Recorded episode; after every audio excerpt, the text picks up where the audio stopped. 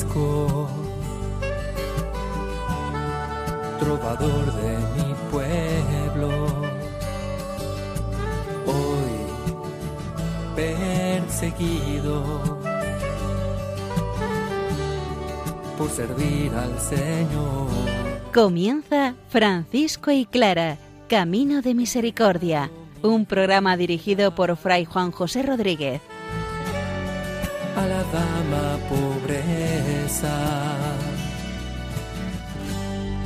para poder estar más cerca de Dios. Yo, Clara, Un saludo fraterno de paz y bien, hermanos. San Francisco y Santa Clara están siguiendo al Señor por los caminos de la vida y de la experiencia en el Espíritu.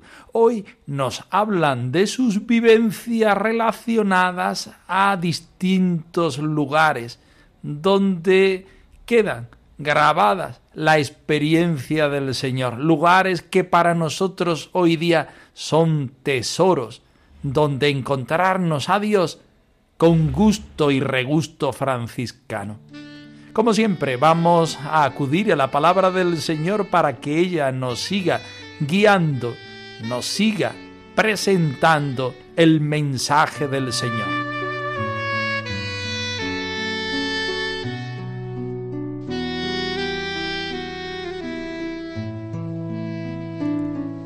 De la carta a los romanos. ¿Quién podrá separarnos del amor de Cristo? El sufrimiento, la angustia, la persecución, el hambre, la desnudez, el peligro, la muerte violenta. Como dice la Escritura, por causa tuya estamos siempre expuestos a la muerte. Nos tratan como a ovejas llevadas al matadero. Pero en todo esto salimos más que vencedores y por medio de aquel que nos amó. Estoy convencido de que nada podrá separarnos del amor de Dios, ni la muerte, ni la vida, ni los ángeles, ni los poderes, ni las fuerzas espirituales, ni lo presente, ni lo futuro, ni lo alto, ni lo profundo, ni nada otra cosa creada por Dios. Nada podrá separarnos del amor que Dios nos ha mostrado en Cristo Jesús nuestro Señor.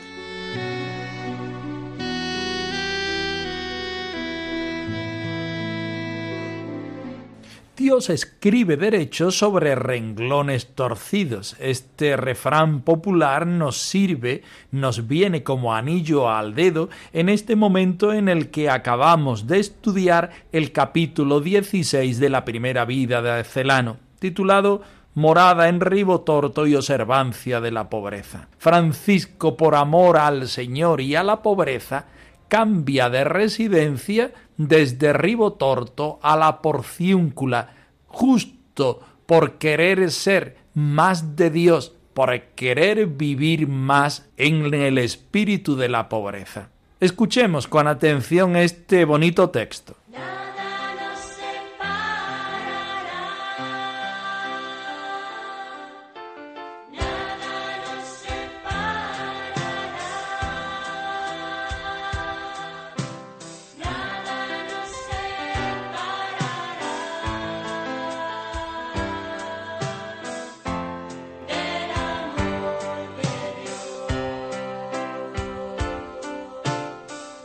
Vivía en el continuo ejercicio de la santa simplicidad y no dejaba que lo angosto del lugar estrechara la holgura de su corazón.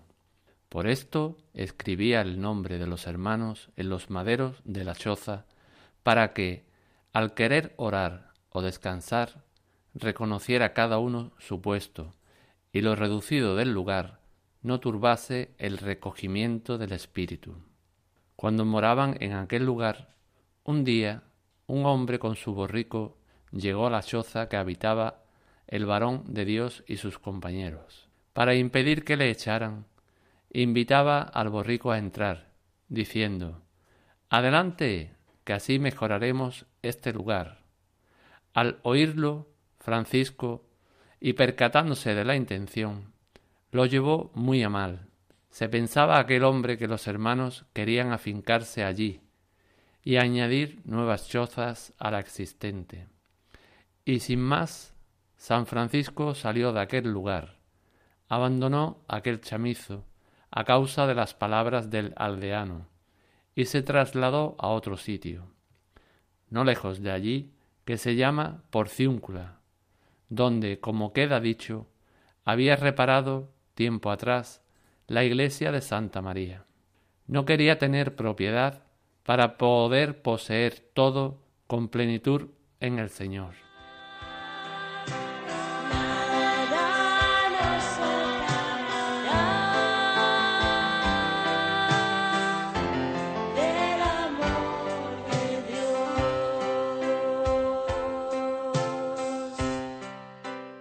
Nos enfrentamos con uno de los textos más bonitos del Nuevo Testamento y evidentemente también de las cartas de San Pablo. Estamos en la epístola a los romanos en el capítulo 8, donde el apóstol nos hace una pregunta que nos llega directamente al corazón. ¿Quién podrá separarnos del amor de Cristo? Las dificultades como la tribulación, la angustia, la persecución, el hambre, la desnudez, los peligros, la espada. Muchas veces nos hundimos en nuestros propios pensamientos, hacemos que las dificultades sean más dificultades, valga la redundancia, porque nosotros le damos vueltas y porque no sabemos clavarlas en la cruz de Cristo. Como dice la Escritura, por tu causa somos muertos todo el día, tratados como ovejas destinadas al matadero. Somos seguidores de un Dios crucificado. Y por mucho que queramos renunciar, la cruz tarde o temprano aparece en nuestra vida. Es condición indispensable. Es el invitado a la fiesta que no puede faltar, pero a la vez no es una cruz que nos lleve solamente a la muerte, sino que nos lleva a la muerte para concluir en la resurrección.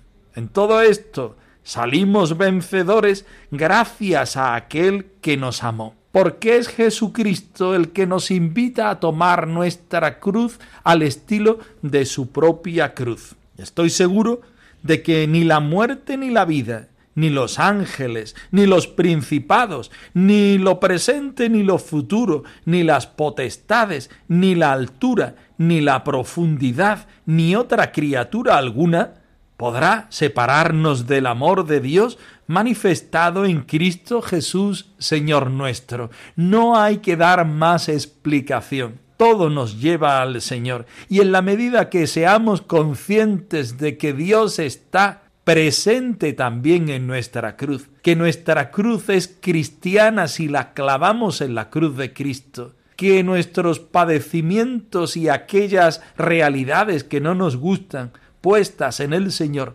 toman otro cariz. En ese momento resulta que nuestra cruz ya no es crucificada, ya no es de muerte, sino es resucitadora, ya es de vida, porque es el mismo Jesús el que nos invita a entrar en su pasión, es el mismo Jesús el que nos da la fuerza para que nosotros nos sintamos acompañados y resucitados. La vida del pobre de Asís es semejante a tu vida, hermano que vives feliz sin importar tu pobreza, que el amor hace rico al pobre, porque en él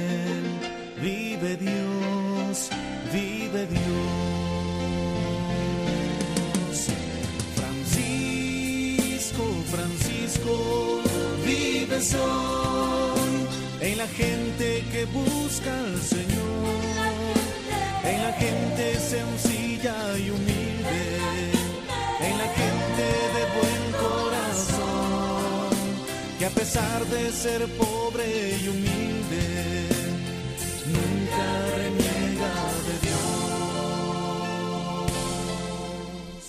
Francisco une su seguimiento, su vivencia del Evangelio al amor a la pobreza. Más adelante nos encontraremos con un Francisco adulto, maduro en el seguimiento espiritual y como símbolo ese desposorio con la pobreza.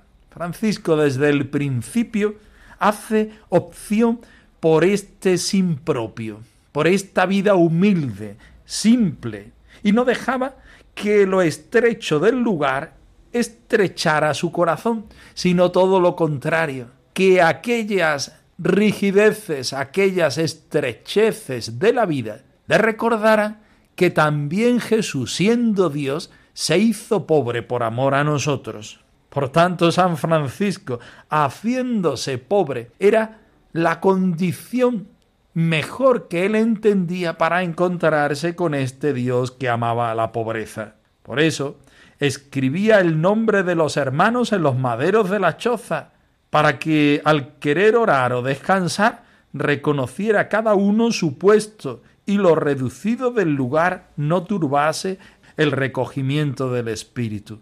Francisco invitaba a los hermanos a que tuvieran es, esta misma experiencia, lo mismo que hoy nos invita a cada uno de nosotros a ser conscientes que nuestros problemas, nuestras estrecheces, nuestras angosturas, bien físicas, morales, psíquicas, en cuanto a la salud o a la familia, en cuanto al trabajo o al yo que sé, todo eso puede ayudarnos a encontrarnos con el Señor, a vivir desde la humildad, desde la sencillez y a encontrarnos ahí a este Jesucristo pobre y humilde y crucificado que se gloría en la pobreza porque es el punto de intercesión más bonito donde encontrarse con lo que Él más ama, que es la criatura humana.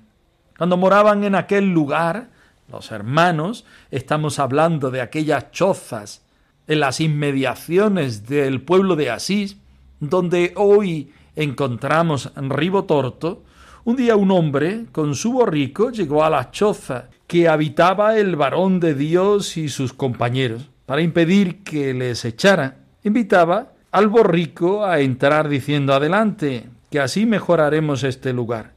Al oírlo Francisco y percatándose de la intención, lo llevó muy mal. Se pensaba que los hermanos querían afincarse allí y añadir nuevas chozas a la existente. Y sin más, San Francisco salió de aquel lugar y lo abandonó.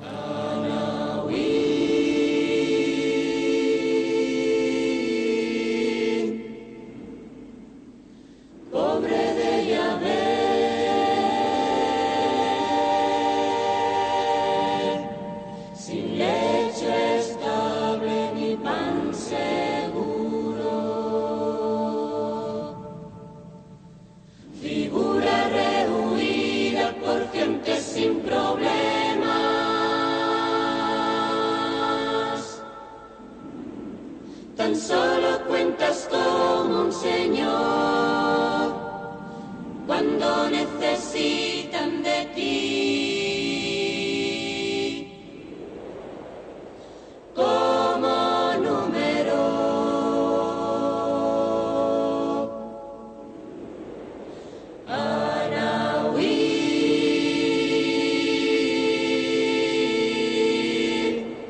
La actitud del aldeano y de San Francisco nos hacen entender la incomunicación.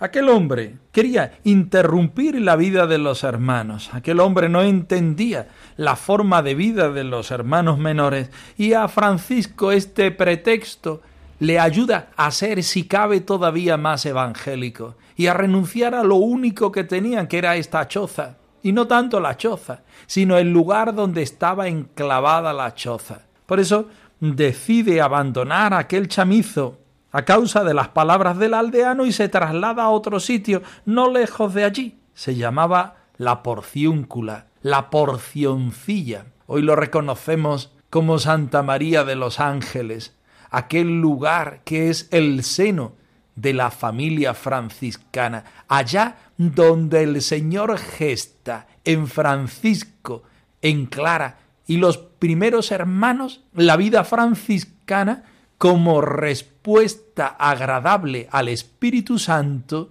y como escuela espiritual para tantas personas en estos siglos de experiencia. Había reparado tiempo atrás la iglesia de Santa María. No quería tener propiedad para poder poseer todo con plenitud en el Señor. Dentro de unos minutos vamos a escuchar de boca de Clara cómo este lugar también es importante para ella. Un lugar donde los hermanos moran porque evidentemente nuestros pies descalzos deben estar apoyados en tierra, pero sin propiedades. La propiedad era de los benedictinos a los cuales debían pagar un alquiler anual no por supuesto en dinero, sino en especies, en peces pescados por los mismos hermanos. En la actualidad se mantiene este símbolo que ayuda a unos y a otros a entender que nuestro dueño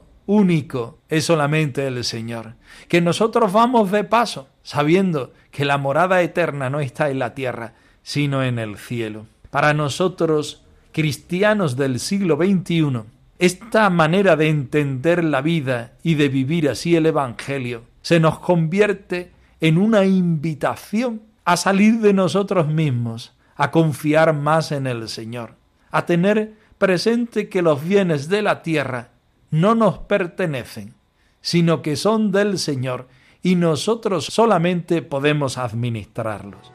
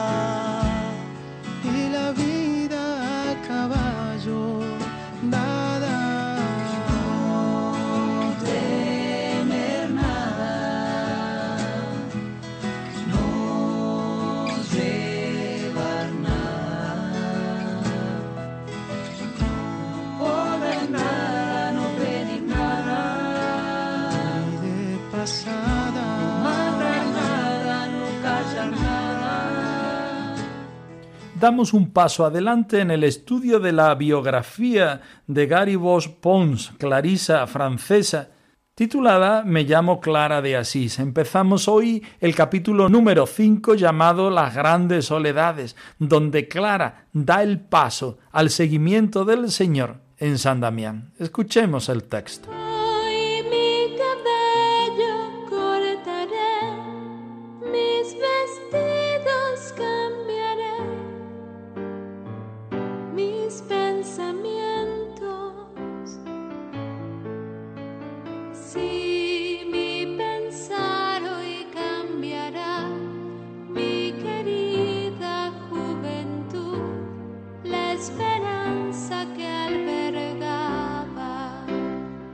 Y llegó el momento de dar el paso, de orientar de una manera definitiva mi vida hacia la aventura evangélica.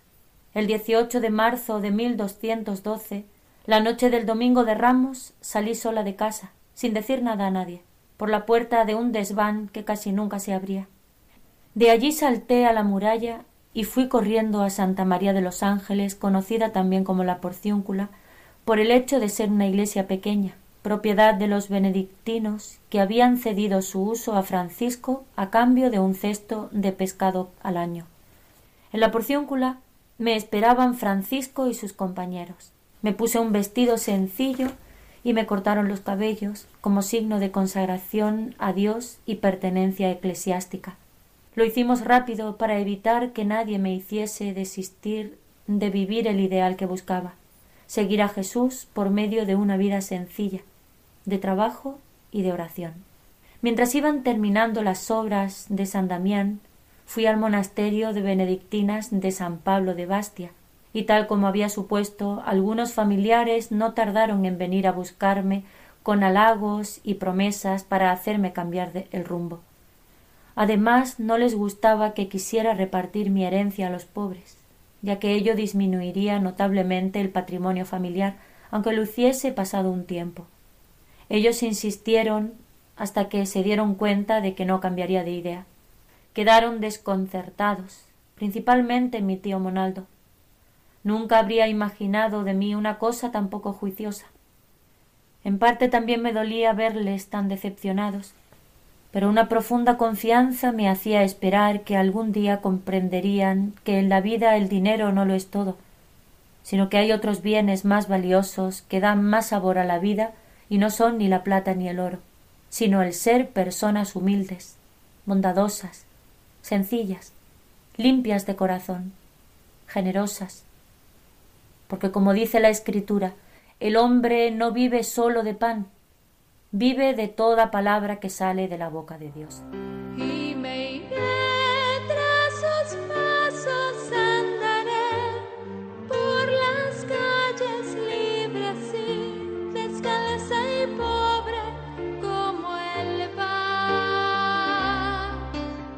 Es curioso cómo San Francisco y Santa Clara van respondiendo al Señor en las circunstancias propias de su vida, en su lugar de referencia, en los movimientos que poco a poco van haciendo en el seguimiento del Señor, en la búsqueda de una respuesta más auténtica a lo que el Señor le pide. Clara, el 18 de marzo de 1212, noche del domingo de Ramos, ha de escaparse de su casa y se consagra al Señor mediante el rito de ese corte de cabello.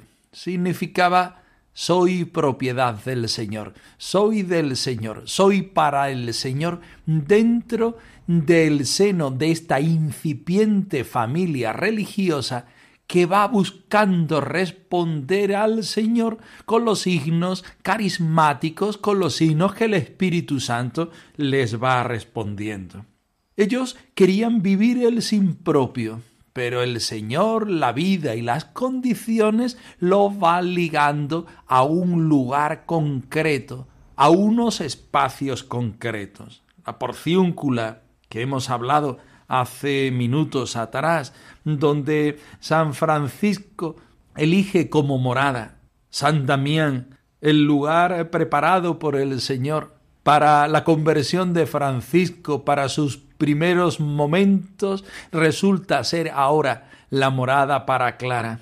Pero todavía no, porque los hermanos tenían que adecuar aquella vivienda, porque todavía el Señor tenía que llamar aquellas hermanas compañeras de Clara. Por eso ella va con las benedictinas de San Pablo de Bastia.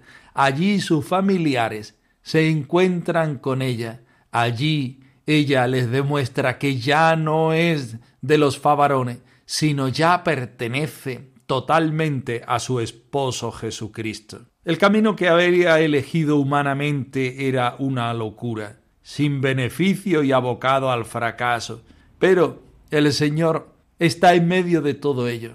Es el Señor quien le habla, el Señor quien le pide, el Señor quien quiere que Clara sea totalmente para ella. Todo el mundo quedó desconcertado, incluida la misma Clara. También nosotros vemos en esta respuesta apasionada al Señor una llamada a nosotros mismos, a seguir respondiendo al Señor como Él quiera, de la manera que Él quiera, a la forma y el estilo que Él quiera.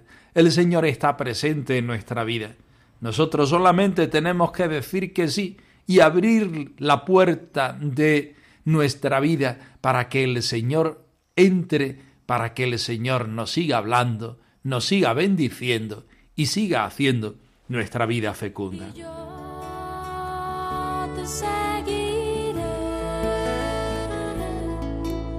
Señor y dueño mío. Francisco y Clara, arroba radiomaria.es. Nos dejamos la dirección de nuestro correo electrónico por si queréis poneros en contacto con nosotros en algún momento. Nosotros nos despedimos, no sin antes ofreceros la bendición del Señor resucitado al más puro estilo franciscano. Que el Señor os conceda la paz y el bien, hermanos. Por servir al Señor. Han escuchado en Radio María Francisco y Clara, Camino de Misericordia, un programa dirigido por Fray Juan José Rodríguez. A la dama pobreza. Para poder estar más cerca de Dios. Yo